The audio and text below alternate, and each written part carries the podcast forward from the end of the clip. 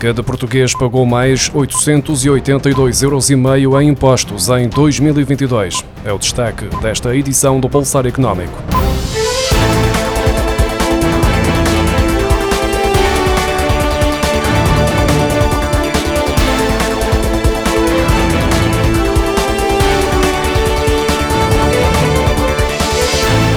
No ano passado, cada português pagou mais 882,5 euros em impostos do que em 2021, o que significa um acréscimo superior a 8.800 milhões de euros, tendo como base uma população de cerca de 10 milhões de habitantes, de acordo com os dados da Unidade Técnica de Apoio Orçamental.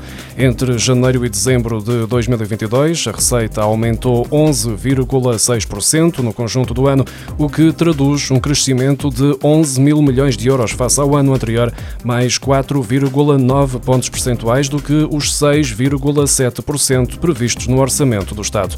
O IRC, IRS e o IVA foram os impostos que mais contribuíram para a receita fiscal.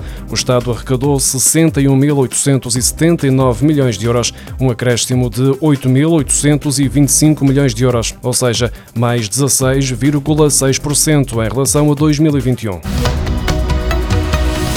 O Fundo Monetário Internacional melhorou as previsões de crescimento da economia portuguesa em 2023 em relação à estimativa que tinha apresentado em outubro. Segundo o World Economic Outlook de abril, divulgado esta terça-feira, o produto interno bruto português deverá crescer 1% este ano, quando em outubro o FMI não esperava mais de 0,7%.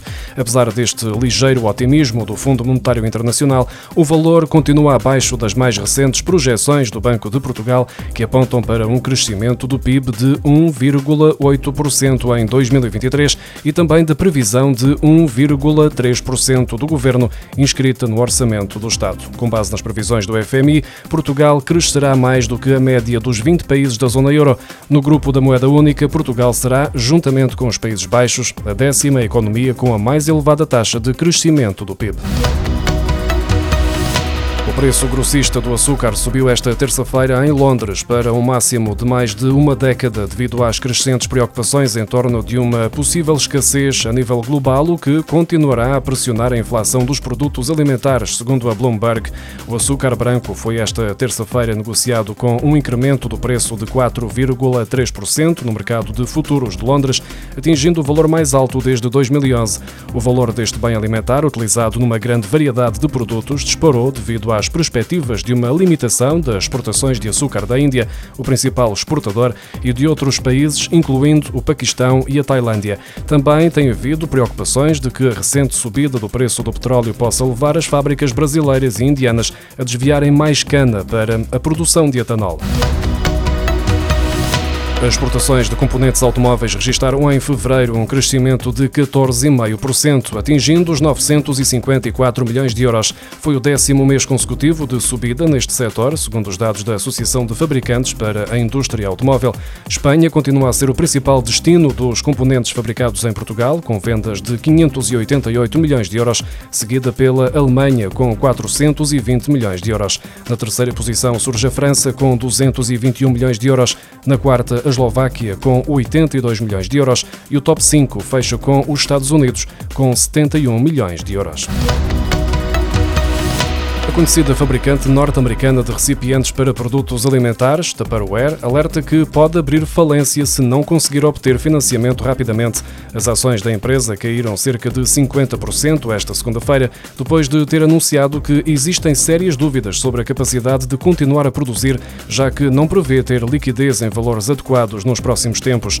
A fabricante já teve de renegociar empréstimos por quatro vezes desde agosto de 2022, ao mesmo tempo que as taxas de juro não param de aumentar, o que dificulta a recuperação do negócio. Fundada em 1946 pelo químico americano Earl Tupper, a Tupperware corre o risco de encerrar uma história com 77 anos. Os apoios para minimizar os efeitos da inflação e da escalada das taxas de juro vão começar a ser pagos em maio, de acordo com o Ministro das Finanças, ouvido esta terça-feira na Assembleia da República.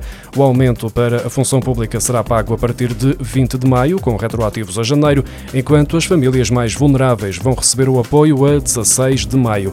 O apoio às rendas começará a ser pago em maio e tem retroativos a janeiro. O apoio à bonificação dos juros será pago também entre maio e junho, estando dependente da solicitação solicitação do próprio beneficiário junto do banco, o apoio à produção agrícola no âmbito do pacto assinado com os produtores e a distribuição para baixar o IVA está previsto ainda para este primeiro semestre, estando dependente da Comissão Europeia. A autoridade tributária e aduaneira considera para efeitos fiscais que o subsídio de transporte pago pelas empresas aos trabalhadores pela utilização de viatura própria, calculado por quilómetro, inclui combustível e eventuais custos com portagens e estacionamento. Isto significa que o que for pago à parte e a mais, face aos 36 cêntimos por quilómetro atualmente fixados, será tributado. O esclarecimento das finanças surge depois de um pedido de informação apresentado por uma empresa e vem demonstrar como devem ser tratados os pagamentos deste tipo tipo de ajudas de custo. É verdade que não há limite ao que as empresas podem pagar, mas há uma regra fiscal sobre a fasquia a partir da qual os valores passam a ser tributados. É o caso do valor por quilómetro. A empresa pode pagar o valor que entender, mas ao ultrapassar os 36 cêntimos definidos por lei, o excedente passa a ser alvo de impostos.